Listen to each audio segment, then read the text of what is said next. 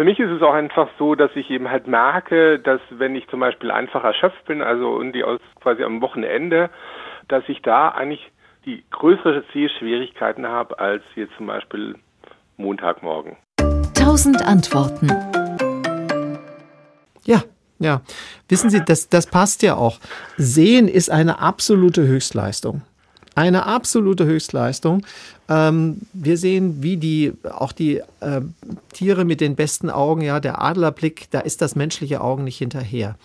Und äh, da, das ist eine richtig anstrengende Sache. Wir brauchen mehr als ein Drittel unseres Gehirns, um unsere Augen zu bedienen. Und wenn man müde ist, dann kann man viele Dinge nicht mehr so gut. Ja, dann man, würde man auch langsamer laufen, nicht so hoch springen. Dann denkt man langsamer und dann ist auch die Hirnleistung, um mit diesem Bild zurechtzukommen, was die Augen produzieren, ist auch langsamer.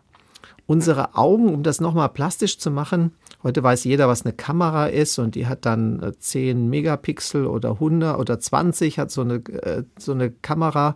Ähm, unsere Augen haben jede 120 Megapixel. Es gibt praktisch keine Kamera, die so gut ist wie unser menschliches Auge. Und davon haben wir zwei.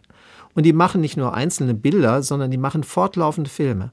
Also vergessen Sie HD und 4K und was weiß ich. Das ist alles ganz schlecht im Vergleich zu dem, was ein menschliches Auge kann.